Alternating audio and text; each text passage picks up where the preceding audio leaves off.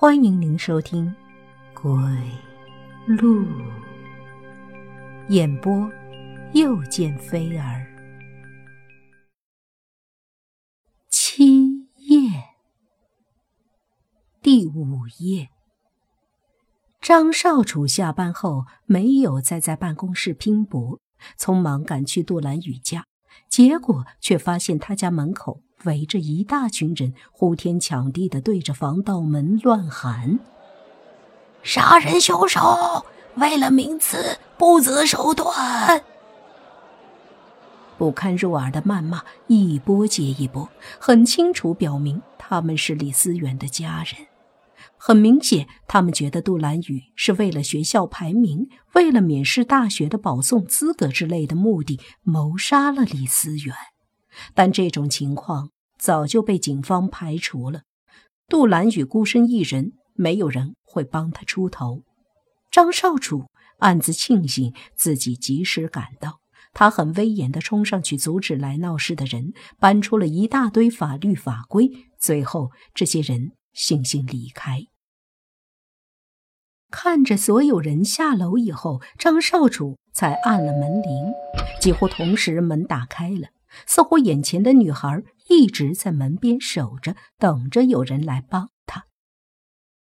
谢谢你，杜兰雨的话让张少楚不好意思的笑笑。他涩涩的问了句没头没脑的话：“你没事吧？”杜兰雨像前天一样又是一笑，然后请他进门。两人坐在沙发上，张少楚说明了来意，杜兰雨。却不太惊讶。张少楚说道：“总之，你不要担心，我一定会为你洗清嫌疑的。现在已经有证据把矛头指向他了，你不用太担心。”杜兰雨的回答又是文不对题。你这个警察和我这个嫌疑人说这些，就不怕别人说这里有猫腻吗？或许别人会说你收了我的钱。为我洗清嫌疑。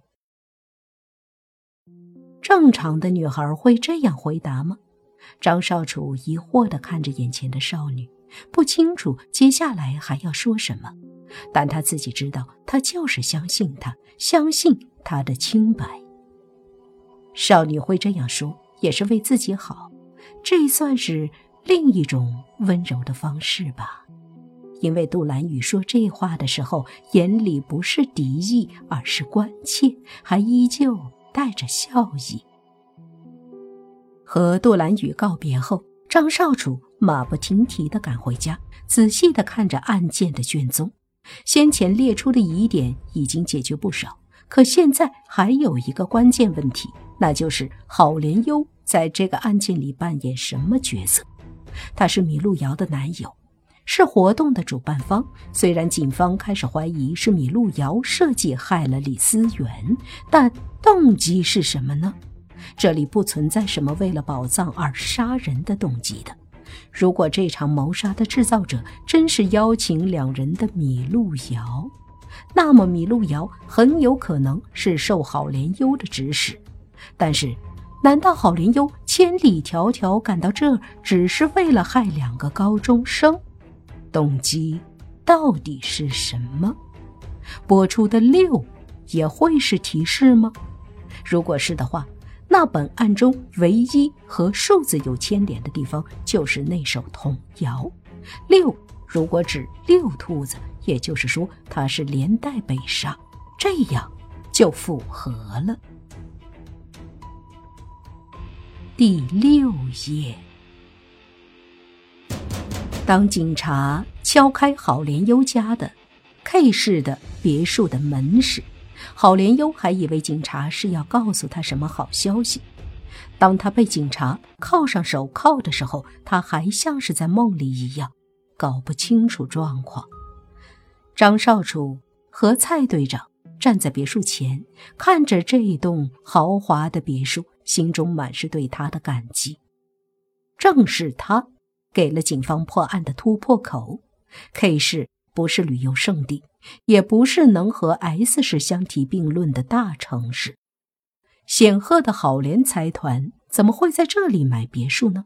就算是有钱出来显摆，也不合情理。再进一步调查，才发现郝连优的母亲生前很喜欢来这里，同时也是在这里上的天国。如若不是对这里有特殊的感情，又怎么会这么做呢？于是，警方就抓住这条线索，继续追查，终于发现了一个能震动整个郝联财团的秘密，就此也就找到了郝连优的目的。队长，你是怎么想到要从这别墅找疑点的？张少主此刻对蔡队长已经是顶礼膜拜了，蔡队长却是谦虚的一笑：“年轻人。”等你到了我这年纪，也就有经验了。经验什么的只是人的借口，不想告诉你，怕你超过他；不能告诉你，这又是另一种原因了。听到这儿，张少主也笑了。等我到你这年纪，还怎么向杜兰雨告白呀？此时此刻，在城市的另一边。杜兰雨的家门被人敲开，是陌生警察，却是难得的有礼貌。杜小姐，哦，不对，呃，该是郝莲小姐才对。很抱歉，这么晚还来打扰你。我是警员钟凯，呃，特别来向你解释所有事件的来龙去脉的。杜兰雨让他进门后问道：“张少楚警官呢？”钟凯。谦谦有礼的回答：“哦，张警官去执行抓捕郝连优的任务了。郝莲小姐，整个事件是这样的：您的生生母亲是郝莲家的长媳，当年她在生下你后，出于家族传承的某些原因，把你偷偷送走，然后抱回了刚出生的男婴作为自己出生的孩子，也就是现在的郝连优。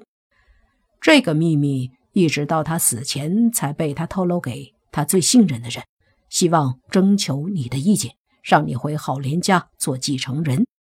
若得到你的同意，便向世人公布这个消息。与此同时，郝连优也得知了这个秘密。他怕若找人暗杀你，一定会有人质疑杀死一个女高中生的原因，所以他便设计了这样一个局来杀人灭口。他先利用李思远对米路遥的感情以及对宝藏的贪婪，让李思远一步步引导你，带着你走预定路线，在设计好的地方分手，然后李思远去找传说中的宝藏。结果踩中陷阱，跌落山涧，而你被诬陷杀人。如果你们当时换走路线的话，那就是你跌落山涧。在这个双杀局中。你们的身份永远是一个死者，一个谋杀犯。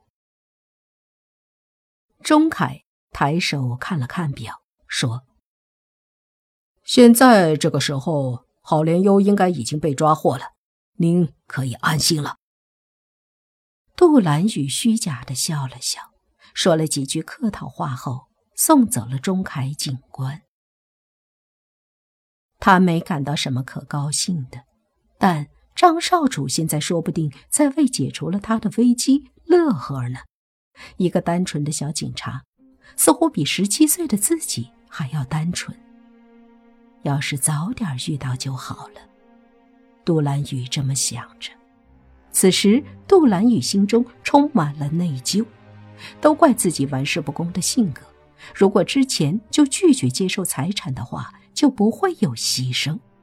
杜兰雨小心地打开木匣子，取出放在里面的信，看了看，然后他在另一份文件上郑重地签下了自己的名字。此时，他无比轻松地舒了口气。月光下，可以看见那份文件是财产捐赠书。睡梦里。那永无止境的红色比往常更加汹涌，淹没了杜兰雨所有的梦境。